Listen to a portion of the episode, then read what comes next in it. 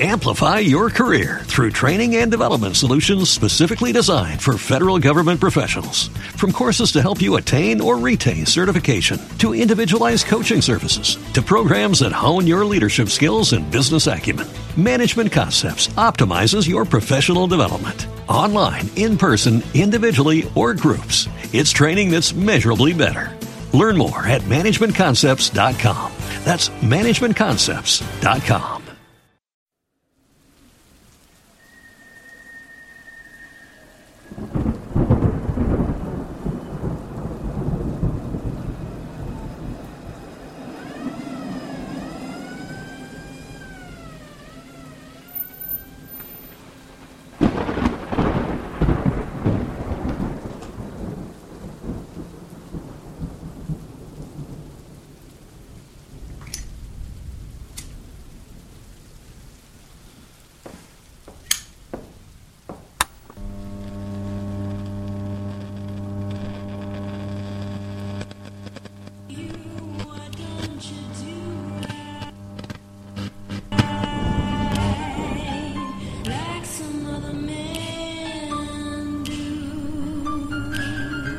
Bienvenidos a esta segunda emisión de Radio Metronomic. Yo soy Neuromusopá y junto con mi compañero el mayor Jax Lobstil estamos de vuelta agradeciendo de antemano su presencia. Y para hoy déjenme platicarles un poco del contenido de nuestra selección musical. Tendremos desde el pegajoso Rhythm and Blues de The Five Keys hasta la suave y siempre encantadora voz de Caro Emerald. Esto junto con otros temas más que esperemos disfruten. Acompáñenos también en nuestro crono reportaje. Esta vez el mayor y yo viajamos hasta el Chicago de los 20 para hablar de la mafia, la ley seca, Al Capone, Flappers y un poco de el ambiente de los locos y fabulosos 20. También mantenemos nuestro noticiario en donde podrás ponerte al tanto de toda la información distópica que nunca ha ocurrido. Y nuestros patrocinadores hacen presencia con nuestros comerciales. Todo esto y más aquí en este segundo programa de Radio Metronómico. No se diga más y pasemos directamente a lo que Jax nos seleccionó de entrada en este tema musical.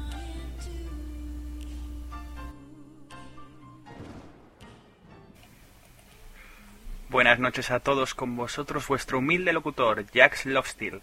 Hoy, para abrir boca, os pongo en bandeja todo un clásico, Ling Tin de The Five Keys, uno de los grupos vocales más importantes de los 50, que tienen el honor de ser una de las primeras bandas de rhythm and blues de la historia.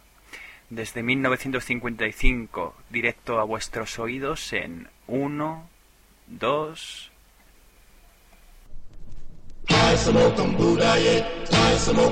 I went to Chinatown, way back in old Hong Kong, to get some egg foo young. And then I heard a gong. Ling ting tong, tried to sing that song called I smoke some Buddha, yeah. I smoke a boo. Ling ting tong he would never be wrong. Go on and sing your song. A ling ting tong. A ling ting tong. Can you sing that song? Oh, I smoke a boom da ye. I smoke a boom. I smoke a boom da ye. I smoke a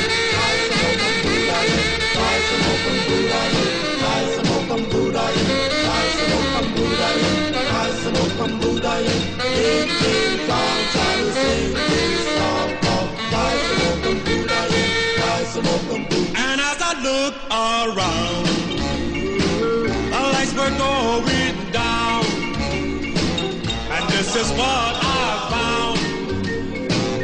Back in Chinatown.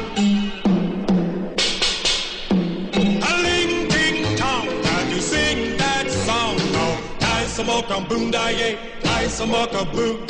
Ling ting tong, he would never be wrong.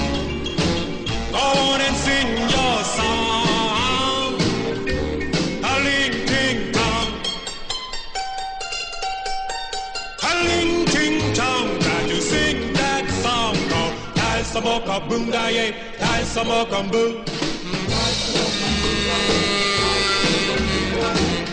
more kaboom die, die some more kaboom die, die some more kaboom die.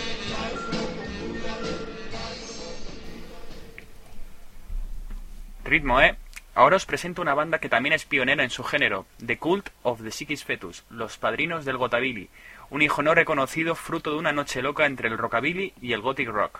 La banda Ohio nos presenta su peculiar versión de cómo puede celebrarse un funeral en casa con su tema Funeral Home, sacado de su disco del 2005 Sessions.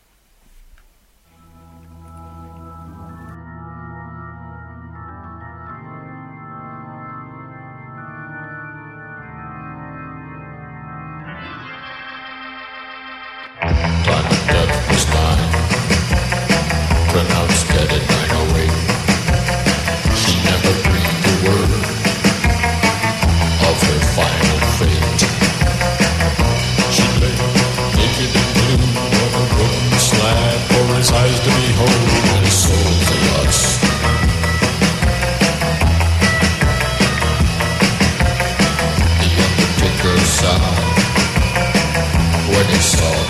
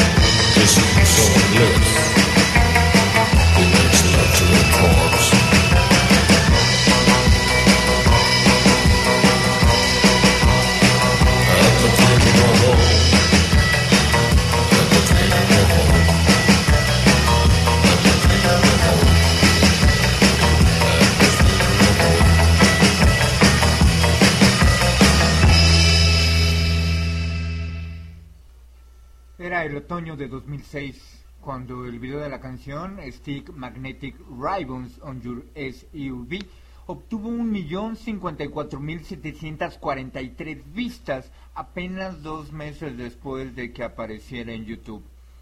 De una banda, originarios de Austin, Texas, que bajo la excelente voz de Christina Mars grabó 14 discos y dos DVD y que acaban de separarse en la primavera de este año al terminar una gira. Una gira que les ha servido de despedida. Así que nosotros escuchemos esta interpretación que viene en el Southside Fest a cargo de esta banda Asylum Street Spanker, la canción three.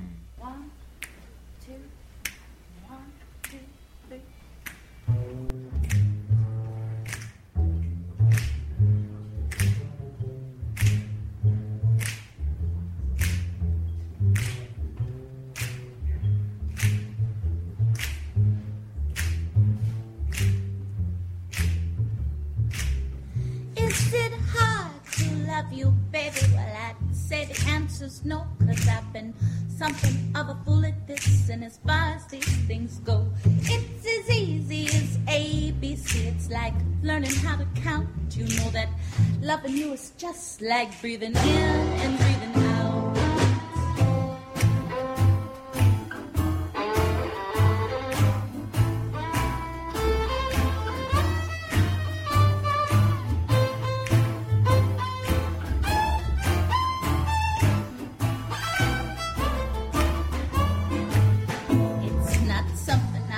Just decide that I'll no longer do. You know, I couldn't help but love you, even if I wanted to. It's an involuntary reflex, and of that I have no doubt. You know that loving you is just like breathing in and breathing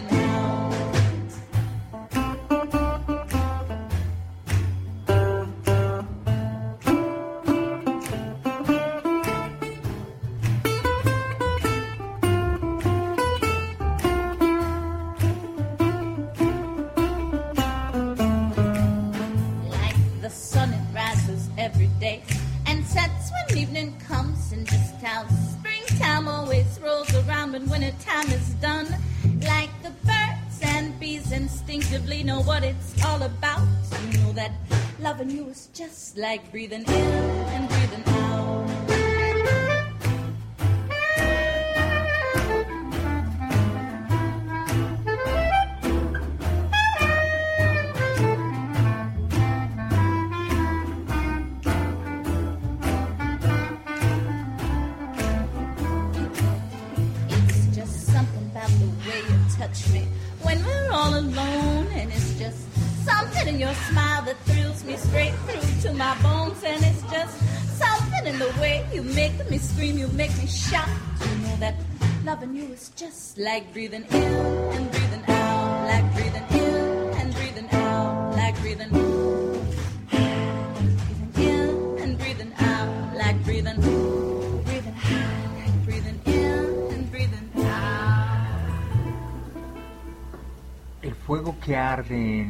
corazón de una mujer nunca debe ser causado por un encendedor.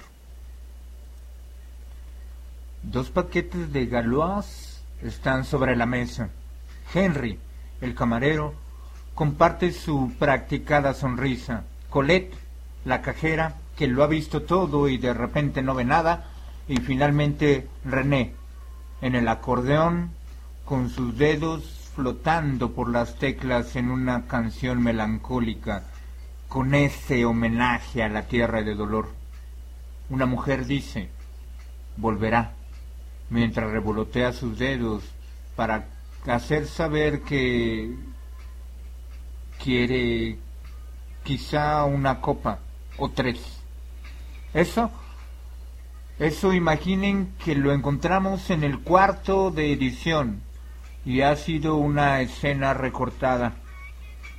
Tal cual, así es como se llama el disco de la siguiente canción que vamos a escuchar. El disco es Delete Scenes from Cutting Room Floor y está a cargo de esta artista holandesa que, que en realidad a mí en lo personal me enamora su voz. En este, en este programa ando, ando enamorado de la voz femenina. Quiero, quiero que la escuchen a ver si comparten mi misma opinión. Ella es Caro Emerald, la canción I Know He Is Mine.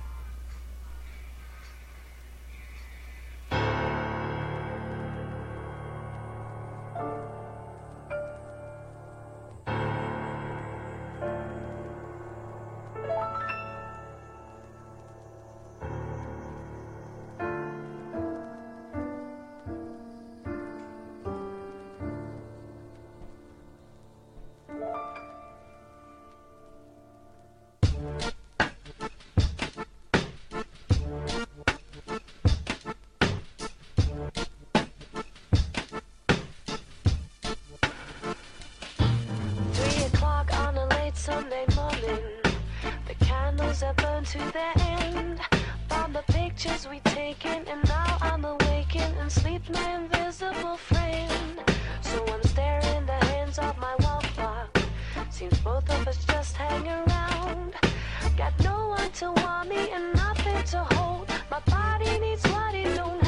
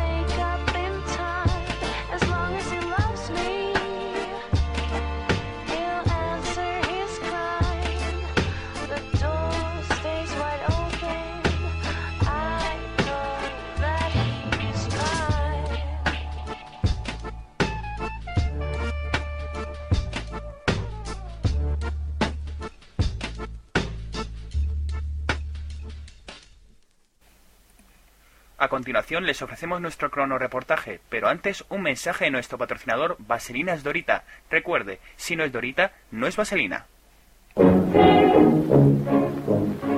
Estoy muy sobresaltada porque ya se acerca el día que del brazo de mi novio entraré en la vicaría. Ya me han encargado el traje que es de encaje y seda fina y para ir de viaje me ha comprado vaselina. Todos me aseguran que mi vida tal es muy conveniente para no andar mal. Pero soy tan inocente que no acierto a comprender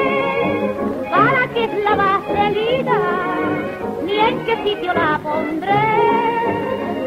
Si usted ya lo sabe, me debe explicar si el día de boda se debe de Eh,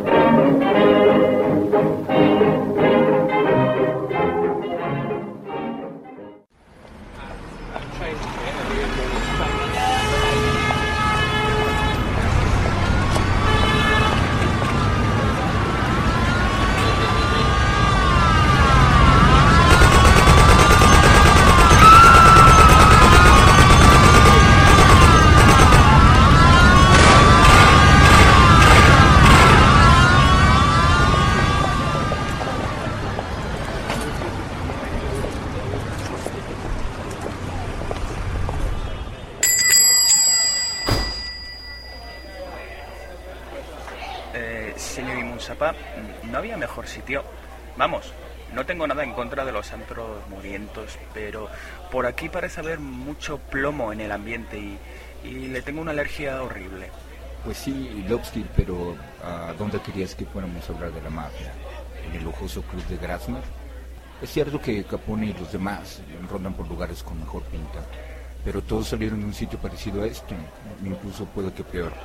De aquí, de aquí se sale con carácter, Jax. Y malas pulgas.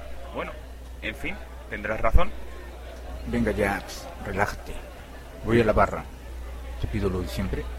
Doble esta vez. Bien. Regreso enseguida. Bueno, pues aquí me quedo esperando mi batido con doble de nata. Sí, ya sé que es un poco raro estar en un bar de noche en el East End de Chicago y pedir eso, pero es que estamos en 1929 y la ley seca impera en Estados Unidos. Quien quiera echar un trago se juega una buena temporada en la cárcel. Pero como siempre suele pasar, los males de unos son las oportunidades de otros, y a esta época no sin razón la llaman la era dorada de la mafia. Hasta hace unos años la mafia más temida era la MOB, la mafia irlandesa, que lleva aquí más tiempo que el Capitolio. Y que empezó cuando a mediados del siglo XIX la gran hambruna obligó a millones de irlandeses a dejar su país en busca de nuevas oportunidades. Sin dinero, sin educación y en, un país de mayoría protestante, siendo ellos católicos, se abrieron paso con la fuerza de sus brazos a cambio de salarios miserables y del rechazo de los nativos. En esas condiciones nació la MOB. En ciudades como Boston y Nueva York, los puertos donde se llegaban semanalmente 10.000 irlandeses. En esta última se concentraría en el barrio de Hell's Kitchen, la cocina del infierno. El barrio era lo peor de la antigua Nueva York, construido sobre una ciénaga y en donde había periódicos brotes de cólera. Los recién llegados solían vivir en la fábrica de cerveza abandonada de Five Points, donde recientes excavaciones arqueológicas han sacado a la luz que los sótanos eran utilizados para enterrar a los muertos, mientras que los vivos ocupaban las plantas superiores. De allí saldrán bandas como los Dead Rabbits, los Conejos Muertos, formados por inmigrantes irlandeses y eternamente enfrentados a los Bowery Boys, nativistas y anticatólicos. Sus enfrentamientos serían auténticas batallas en los que pistolas, cuchillos, rifles, hachas dirimirían sus diferencias. Esta época también tendría sus leyendas como Hellcat Maggie, una luchadora callejera, miembro de los Conejos Muertos, que acudía a los combates mostrando sus dientes, los cuales afilaba con piedras, y con sus garras de bronce con los que destrozaba el rostro a sus oponentes. Pero estamos en 1929 y desde hace ya una década la mafia italiana se asentó en la costa este de los Estados Unidos y su nivel de organización está desbancando a los otros grupos. No hay una única mafia italiana. Depende de qué parte de Italia sean sus líderes, así adoptan diferentes formas de llevar el negocio. Por ejemplo, tenemos a la Camorra de Nápoles, la Drangheta de, Campania y la más antigua, la mafia original, la Cosa Nostra de Sicilia, surgida como tal a principios del siglo XIX. La inmigración italiana viene tras las guerras de unificación, huyendo de la pobreza miles de italianos instalan en los Estados Unidos. Entre ellos también hay mafiosos que huyen de la justicia italiana y que encuentran en América un mundo lleno de posibilidades. Aquí, en este momento en Chicago, hay tres organizaciones que se disputan el poder de los bajos fondos. La banda del lado norte, formada por irlandeses. Sus métodos son demasiado brutales y carecen de una buena organización. Luego está la familia Yenna, la mayoría de ellos son sicilianos y siguen a rajatabla el modelo de la Cosa Nostra. Se están quedando anticuados. Y finalmente, el equipo de Chicago, con Al Capone a la cabeza, una auténtica empresa de crimen. La rivalidad de estas bandas está justificada en tanto a todo lo que hay de premio para el vencedor. El control del contrabando de alcohol en un país seco por la ley, pero al que le encanta echar un trago.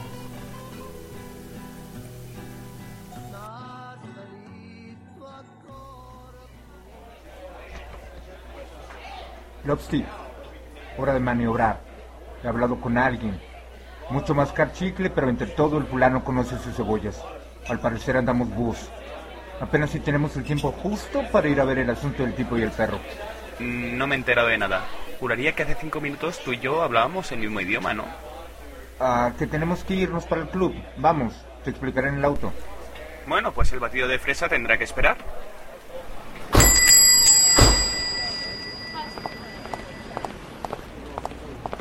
Lo dicho dentro es slang, jerga, caló, argot. Ya sabes, mascar chicle se refiere a la palabrería sin mucho interés o sentido. Conocer sus cebollas es saber su negocio. Tener idea muy clara de qué se habla. Un búho es alguien que va tarde y el asunto del tipo y el perro, pues, El club en donde venden alcohol clandestinamente. Sencillo, ¿no? Vale, vale, ya lo cojo. Bueno, pues vamos al club. ¿Quieres conducir? Ah, nah. Tú sabes llegar al Speakeasy, ¿cierto? Sí, claro, por supuesto.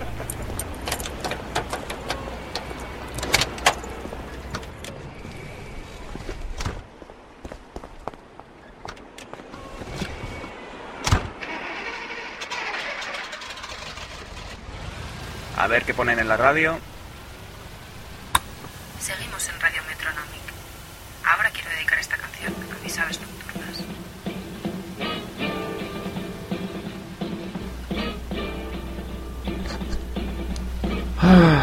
Pues este es Chicago, la ciudad del viento.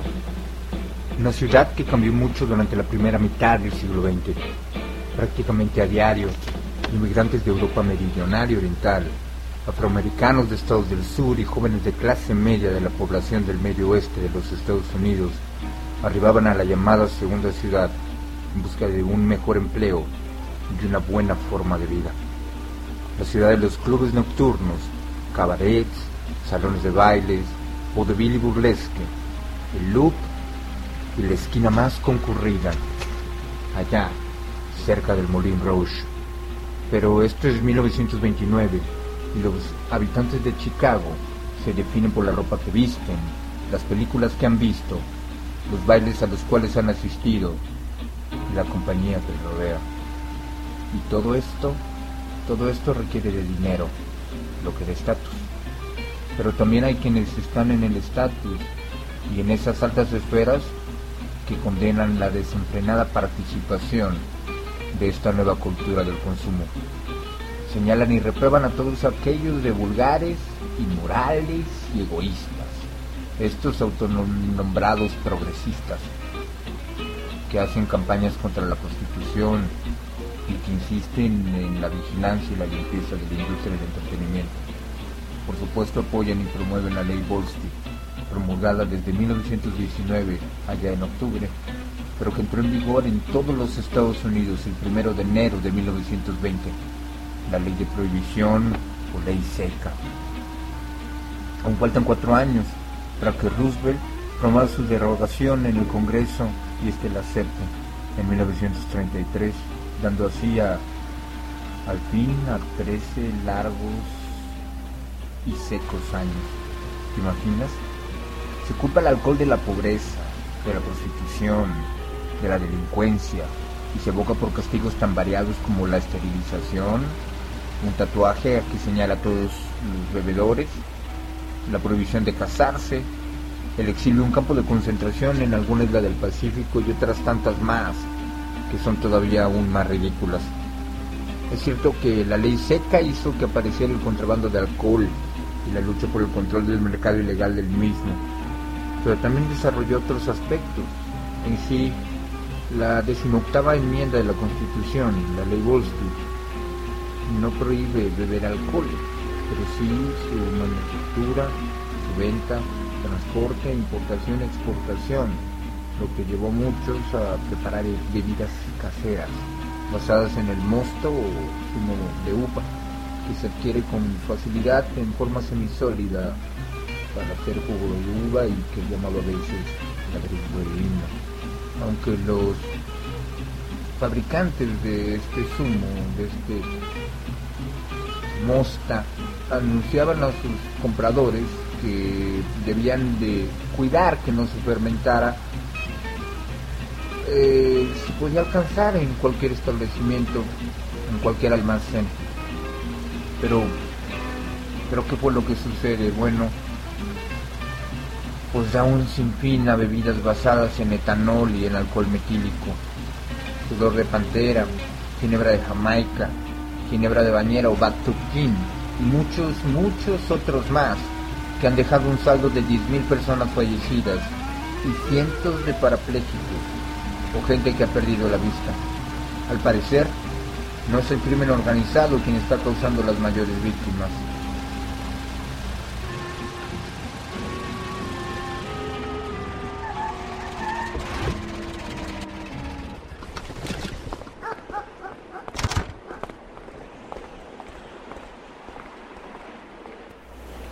Bueno, pues ya hemos llegado.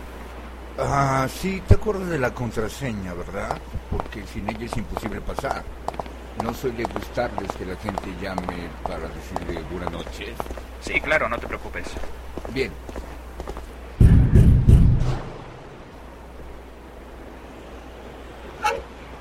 Who's in the branch? Three little weeds and one cat.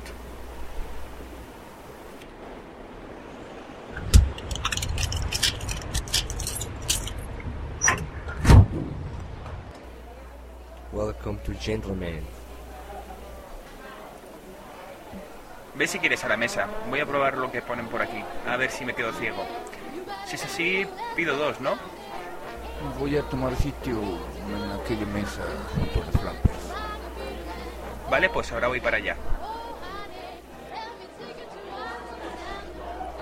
Toma dos rodillas desnudas, dos medias enrolladas, un par de zapatos de tacón alto, una falda corta, un tubo de labios, un estuche de maquillaje, 33 cigarrillos y un novio con clase.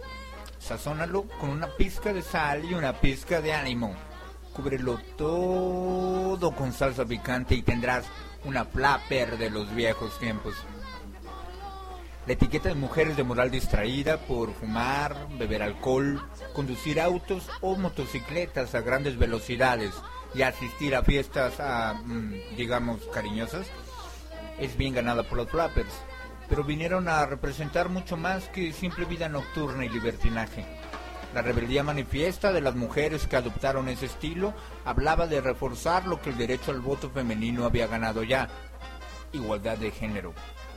Pero en los rugentes 20 muchos piensan que las flappers son solo jovencitas de clase media con ganas de pasarlo bien. Algunas lo son, es cierto, pero un gran número mantienen trabajos estables en la economía americana. Los empleos de atención al cliente aumentan en la era dorada. Al crecer el uso del teléfono se necesita de más operadoras. Las tiendas departamentales florecen requiriendo vendedoras de piso en áreas de alta especialización y que no cualquiera puede cubrir. El fabuloso y fantástico departamento de damas. Así que para esas mujeres trabajadoras de esta época no puede ser solo puro trabajo y nada de diversión. Por las noches esas mismas mujeres que atienden restaurantes, cafeterías o fuentes de sodas se transmutan en las flappers que se dedican a la vida nocturna de la ciudad. Los clubes de jazz, espectáculos de vodevil y por supuesto los speakeasies. Los bares clandestinos son sus lugares predilectos. Al representar la igualdad de género, la mujer de los 20 toma la misma actitud despreocupada ante la ley Bolset que toma el género masculino y bebe con singular alegría. El consumo de cigarrillos, una actividad otrora reservada a los hombres, se populariza entre las flappers. Con una mentalidad de igualdad verdaderamente marcada, las mujeres de la falda corta son mucho menos reticentes a experimentar en el área sexual como lo eran las generaciones previas. Ya lo dijo Sigmund Freud, la libido es la más natural de las necesidades humanas. La mujer ya no está sujeta al silencio y no es únicamente el matrimonio y ser madre.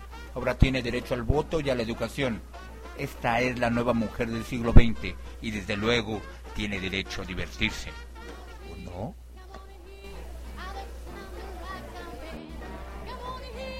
¡Ey! Ya, ya estás aquí. Dime qué tal la calidad en las bebidas. Bueno, no es etanol. Con eso me conformo. Ah, bueno, al menos parece que lavaron por fin la bañera donde las preparan. Sabe whisky y todo. Eh, pues he pedido vodka y musapa. Ok.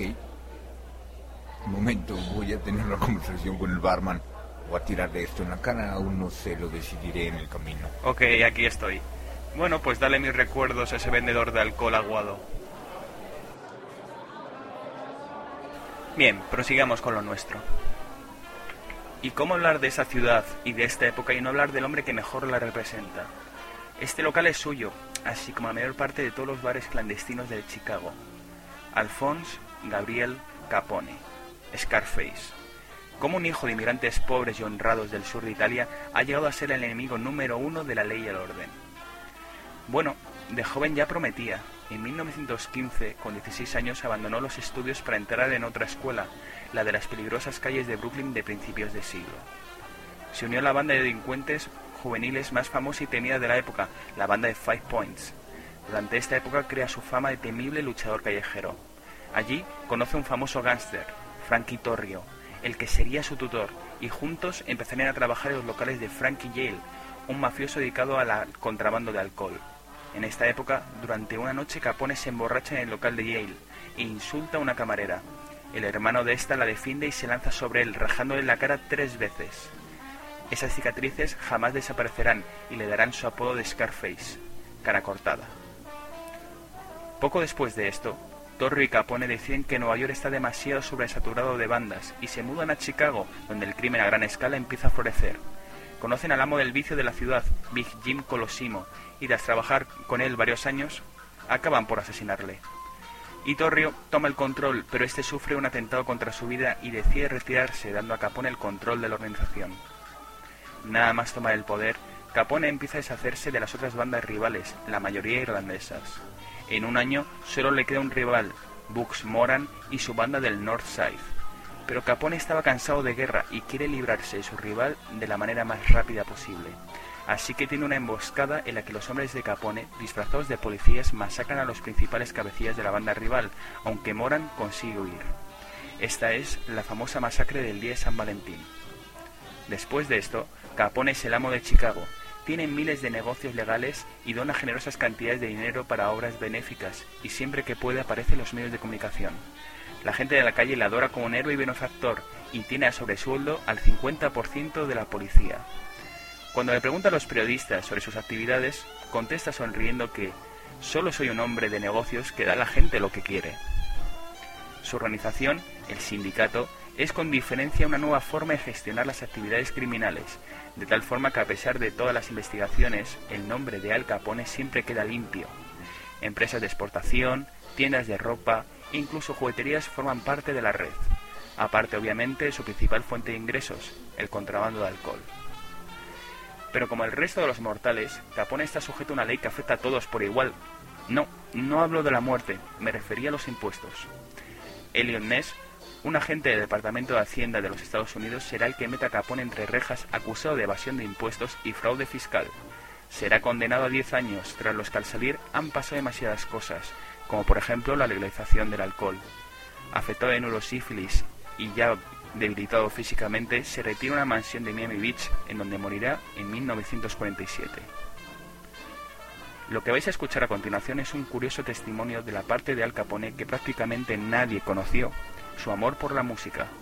Compuso esta canción en Alcatraz y estuvo desaparecida durante años hasta que salió a subasta y fue comprada por el club de fans de Capone, que reunieron los 75 mil dólares que pidieron en la subasta por la partitura. No contentos con ello, contrataron al grupo musical Chicago a Capella para grabarla. A ver qué os parece.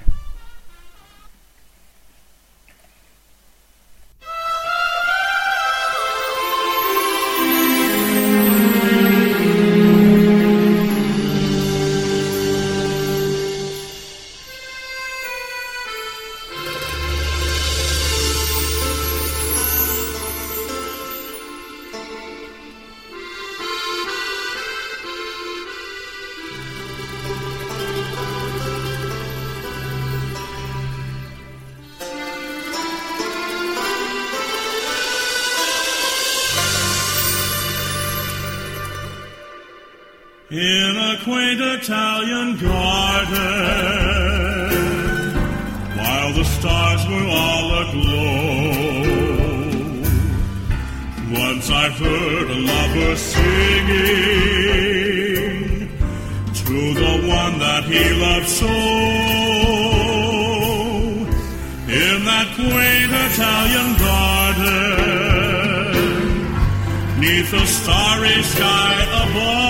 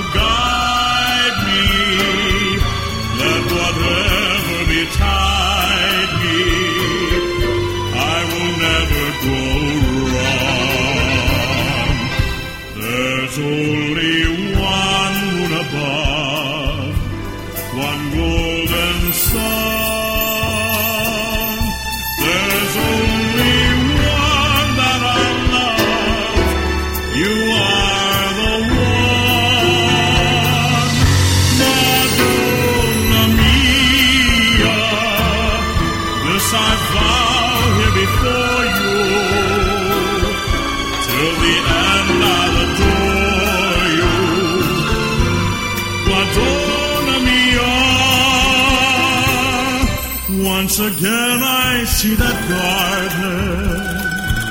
Many years have hurried by. I can see that sweet Madonna. There's a teardrop in her for her soldier has departed, left his loved one with a sigh.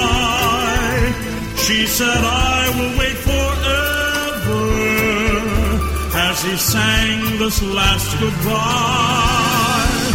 Madonna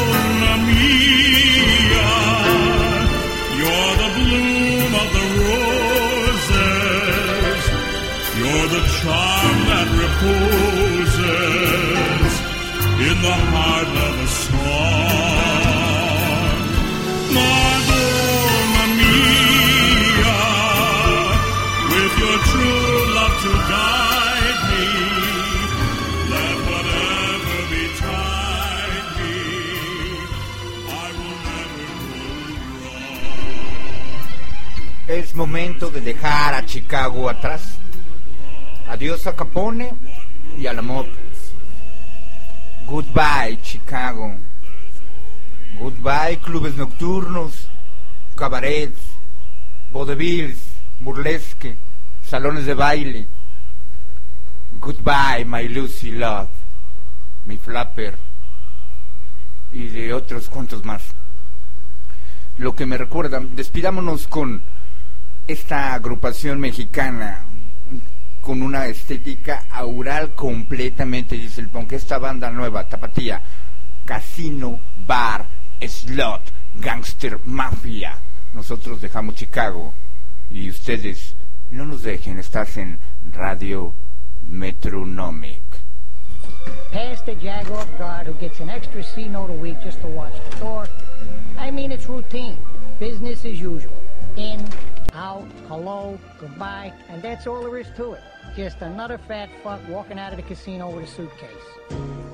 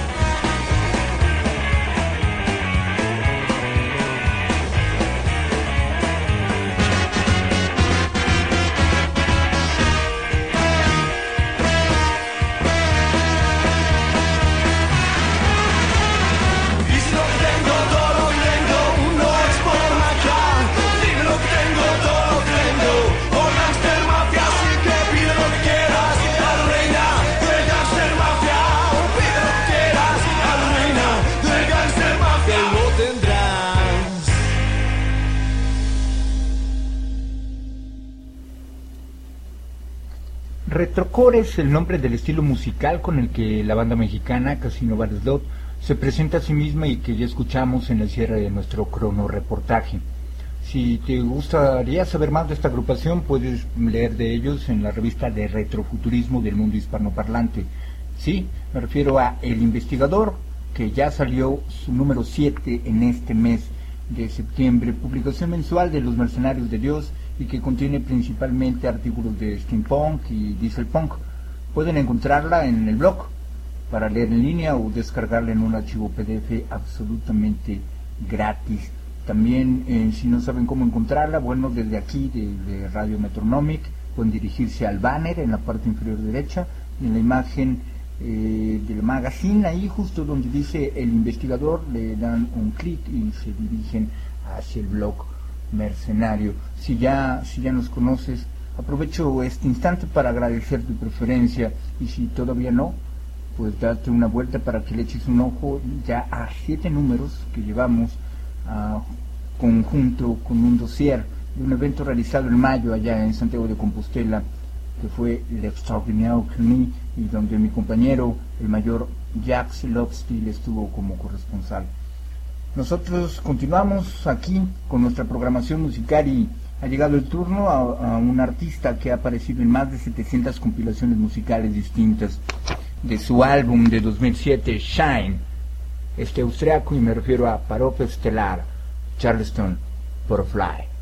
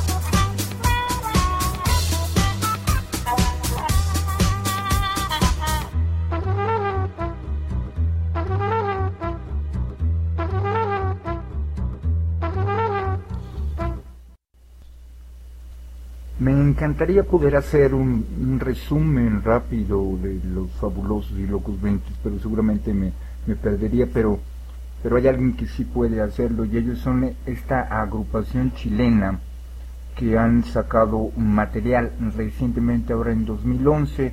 No, no son Diesel Punk, pero esta canción queda a la perfección de su material, boleto en mano, ellos son Mutante Style, Charleston.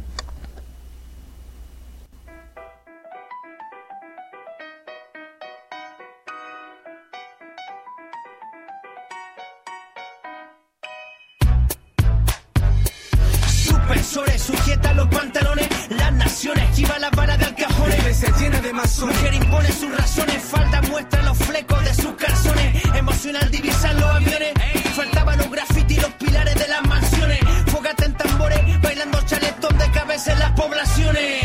Pasiones musicales, nada de mí, pinchando discos con la izquierda Lenin cuando Chile tuvo su primera Debbie en el tenis. 90 años tiene este remix.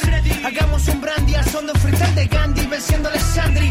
Éxodo en toque de queda, música negra en posguerra. Sonido conquista los oídos de la tierra. Quien viera una llama en esta con cordones de zapatilla, los corsés de la rapera. Comenzó el malón, improvisó y ganó.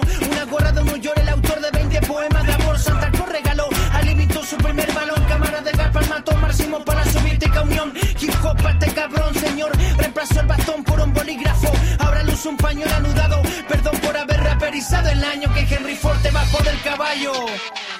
Voy de tren, inauguro la Vega y la Vega Central. Me fumo un habano cubano fuera de mi portal. La moneda al aire sirve para jugar mortal. Traje esta mierda, mi flow también pasó ese. Soy un jab de alirre, moviendo el sudor. Lo vivo y bailan al son de una radio transistor de pintor. Cambié el pincel por aerosol. Los primeros lienzos fueron los trenes de Nueva York. El pianista del tejado toca piano marca. Nuestra prensa se divide en punto. Somos la fuerza de Samsung grabando en Samsung. Me la Generation X, pero la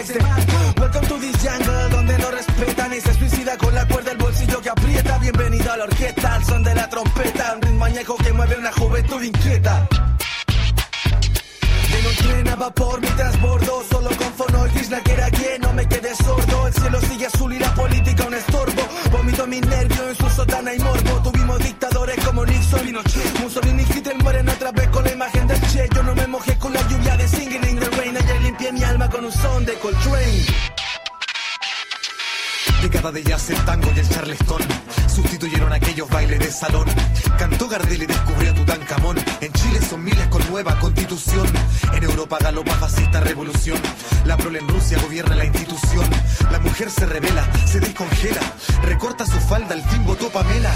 Gabardina en rodillas para ir a la escuela. A la espera del tiempo del rap de la abuela. De niño Mandela vela por la favela. Primer acto bélico deja herida y secuela. Gánsters millonarios por la falta de copete. Años locos, festivos de carrete. Algunos tomaron la pluma desde cadetes. García López, literatos del 27. Campesinos lloran la muerte de Pancho Villa. En sus campos crecen flores de maravilla. Electricidad en silla produce cosquilla. Longo de Fleming crecen bajo la escotilla. Chaplin y su mímica entretiene con crítica. Freestyle en silencio de la historia fílmica. Cine mudo se marcha, pasa al olvido. El cantor de jazz le da vida al sonido.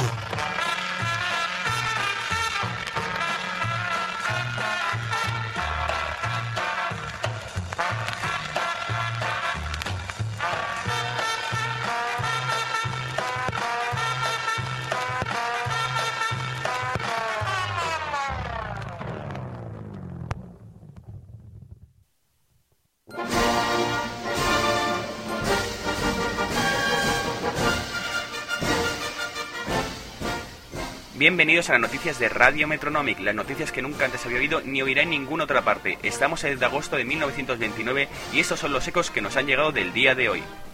Informamos del terrible suceso que aconteció ayer lunes en el puerto militar de Liverpool durante la botadura del HMS Nelson, el que iba a ser el destructor más moderno de la flota imperial británica. Todo acontecía según el programa previsto de la ceremonia a la que había asistido la alta curia política del Reino Unido, incluido el rey Jorge V, cuando de repente desde el muelle se pudieron escuchar dos fuertes explosiones, tras las que el Nelson se vio envuelto en una espesa nube de humo. Minutos más tarde, una tercera explosión partió el barco de más de 50.000 toneladas por la mitad. Enseguida, varias embarcaciones que se llevan cerca acudieron a rescatar a los supervivientes, mientras que desde tierra, el mismo monarca, antiguo oficial de la Armada, coordinaba la atención a los heridos. Dos horas después del suceso, empezaron a llegar reportes de diferentes embarcaciones sobre avistamientos en las aguas cercanas a la isla de Man de un sumergible de enormes proporciones y, según algunas descripciones, con una silueta similar a la de un animal marino. Sin embargo, ha sido hoy cuando esta noticia aumentó de gravedad. A las 7 horas británica, todas las estaciones receptoras de la costa oriental de los Estados Unidos, así como de la costa occidental europea, han recibido este misterioso telegrama que les leemos a continuación. He regresado. Como firma, solo una letra, la N. No hay duda, teniendo en cuenta los datos de los que disponemos, que a pesar de la muerte del príncipe Dakar de Bundelkund, conocido mundialmente como el Capitán Nemo en una isla cercana a Madagascar en el año 1878, alguien ha recogido su testigo como el terror de los mares, y el hecho de que su mensaje haya tenido tanto alcance parece indicar que a partir de este momento todas las flotas de las potencias occidentales tienen de nuevo al Nautilus como enemigo. Hace escasos minutos, Sir Charles Madden, primer Lord del Almirantazgo, ha anunciado por la BBC de Londres que la Royal Navy dará una recompensa de 50.000 libras esterlinas a cualquiera que aporte información útil que conduzca a la destrucción de esta nueva amenaza. Y desde el complejo científico de Colorado Springs, sede de Tesla Industries, nos llega la polémica resolución del conflicto entre el Imperio Eléctrico y las Fuerzas Armadas de los Estados Unidos. El portavoz de la compañía ha comunicado en rueda de prensa que el profesor Tesla ha decidido que ya que el alto mando militar no ha resuelto parar el desarrollo del escudo de partículas, se ha tomado la iniciativa de publicar a nivel internacional para que sea repartido de forma gratuita todo el proyecto original. Recordamos a nuestros oyentes que esa tecnología en litigio fue desarrollada hace 5 años por el profesor Nikola Tesla y estaba destinada a la defensa de grandes ciudades frente a ataques aéreos. Fue ofrecida al gobierno de Estados Unidos a cambio de que su control estuviera siempre ligado al poder civil. Aunque se esperan represalias contra la compañía, no parecen preocupados. Según palabras de Tesla, ellos tienen las armas, pero sin nosotros están ciegos y sordos. Y nos quedamos en los Estados Unidos para ofrecerles nuestra noticia de sociedad. Ayer se celebró en el Music Hall de Nueva York el evento del año al que asistió al completo la alta sociedad de la ciudad de los rascacielos. La recaudación de fondos para la Fundación Thomas Wayne, organizada por el gobernador Franklin Delano Roosevelt, fue un éxito rotundo que reunió un millón y medio de dólares en donativos. El plato fuerte de la noche lo dio el propio gobernador, que protagonizó la exhibición de las prótesis mecánicas que le fueron implantadas hace tres meses por el Dr. Wayne, tras haber sufrido años atrás una parálisis provocada por la poliomielitis que le impedía caminar. Roosevelt dejó a todos boquiabiertos subiendo las escaleras del escenario sin ayuda y ofreciendo al público un corto pero entrañable baile con su esposa. Las prótesis, alimentadas por unas baterías que el paciente llevaba a su espalda, no fallaron en ningún momento de las cuatro horas de duración de la fiesta. El objetivo de la Fundación es seguir avanzando en las investigaciones sobre cirugía protésica y ofrecer estos equipos a precios asequibles para el ciudadano corriente. Citando a Roosevelt, Thomas Wayne y su fundación son la esperanza de miles de personas. Ha pasado de ser un hombre a ser un bien de la nación y no podemos permitir que le suceda nada que le impida seguir con su trabajo. Y hasta aquí han llegado las noticias de Radio Metronomic. Quédense a la escucha para seguir con nuestra programación musical. Les dejamos con un mensaje de uno de nuestros patrocinadores.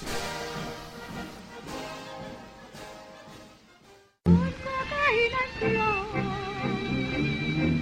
cocaína en flor. Es pasión divina, es perfume que fascina, es la brasa del amor. Cocaína en flor, cocaína en flor. Es perfume serio, placentero y un misterio en las lides del amor. Perfume que persiste, un aroma que no cansa, una sensación que no se olvida. Super perfume, cocaína en flor. Cocaína en flor, cocaína en flor. Es perfume serio, placentero y un misterio en las lides del amor. Y bien, hacía tiempo que andaba buscando la ocasión de poner este tema, que fue y siempre será un bombazo musical. Así que os dejo con Rosemary Clooney y su mambo italiano. Si no se os mueven, aunque sean los pies con este tema, ir al médico. Quizás estéis muertos.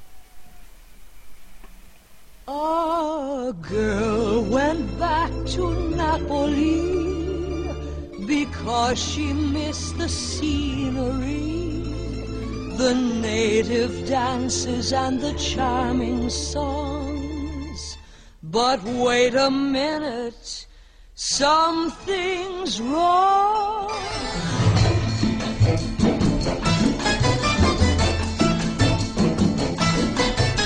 E mambo, mambo italiano, e mambo, Mambo Italiano, go, go, go. You mixed up Siciliano. All you Calabrese do the mambo like a crazy with a hey mambo. Don't want a tarantella, hey mambo. No more the mozzarella, hey mambo. Mambo Italiano, try an enchilada with the fish bacala and a hey gumba. I love how you dance rumba. But take some of the advice, paisano. Learn how to mambo. Square, you ain't gonna go nowhere. Hey, mambo, mambo Italiano. Hey, mambo, mambo Italiano. Go, go, Joe. Shake it like a Giovanni. Hey, look, as a ditch, you get a happy in the feet. So when you mambo Italiano.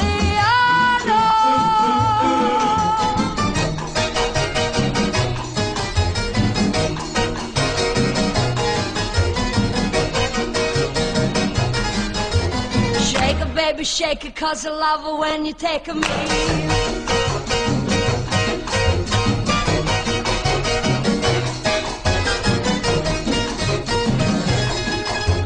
Mama say stop or I'm gonna tell a Papa and I ain't jadrul. You don't have to go to school. Just make a with a beat bambino. It's like a vino. Kid, you're good at looking, but you don't know it's cooking till you hey mambo, mambo Italiano, eh, hey mambo, mambo Italiano. Oh, oh, oh.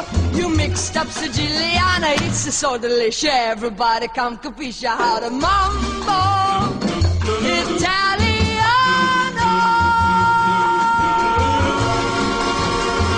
That's nice.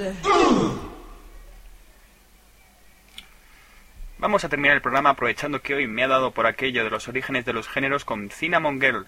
Tema nació de la unión del artista alemán Dunkelbund, uno de los que comenzaron con todo esto del electro swing, y la orquesta del trompetista serbio Boban Markovic. Con canciones como esta es cuando pienso seriamente en aprender a bailar.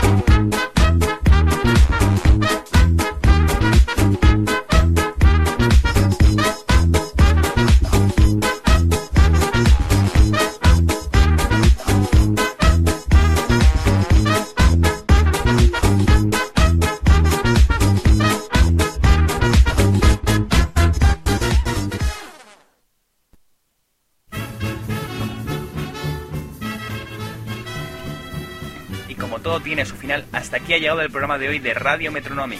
Solo queda daros las gracias por haber estado ahí con nosotros y esperamos que nos sigáis en nuestras próximas emisiones para compartir nuestro viaje a través de la cronía, la historia y la música de la primera mitad del siglo XX. Radio Metronomic somos Negro y Musapá y yo mismo, Jax Lofsteel, y en nombre de mi compañero les decimos hasta siempre. Descansa mundo, donde quiera que te encuentres.